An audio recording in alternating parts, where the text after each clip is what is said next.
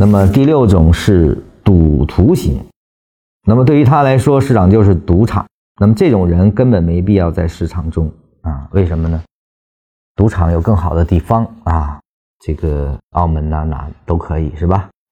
你没必要在市场去赌啊，因为在前文中我们也说过，当你认为这个市场是赌场的时候，你必然是个赌徒，而赌徒就一定有杀红眼的那一天啊。也就是说。你认为这个市场是赌博，那它就是压大小啊。那么，当你几把压顺的时候，你这种贪婪就会出现。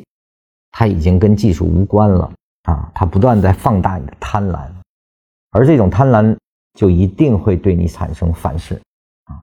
前面的几把赢，甚至是连续的赢，比如说赶上一五年那个行情，很多人一开始进来就是试一试的，结果。越试越多，开始加杠杆融资，不断的调大这个融资杠杆率，实际上这就是标准的赌徒行为，让这种不断收获的喜悦不断的冲昏头脑啊，加大赌注，实际上已经离技术很远很远，离心态已经很远很远。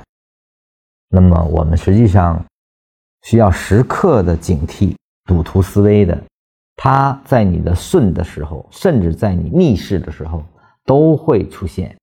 你对市场有一个笃定的认知，比如说这是震荡，那你下来时候不断的玩命的加仓买，那它一旦不是，那就是爆仓啊。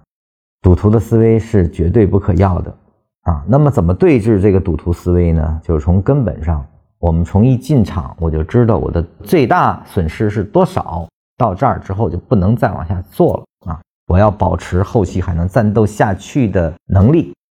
或者叫资金，而不是一把压个大小啊，这个是投资的大忌。我见过太多赌徒型的，最后是倾家荡产的，他的下场实际上是其他种最大的一种。这个是一定引以为戒啊！如果是你赌性极强的话，我建议你离开这个市场。如果你真的离不开，那就小赌怡情，千万不要把影响你生活、影响你家庭的资金。拿到市场内，啊，也不要去放大你的杠杆，否则的话，下场会非常非常悲惨。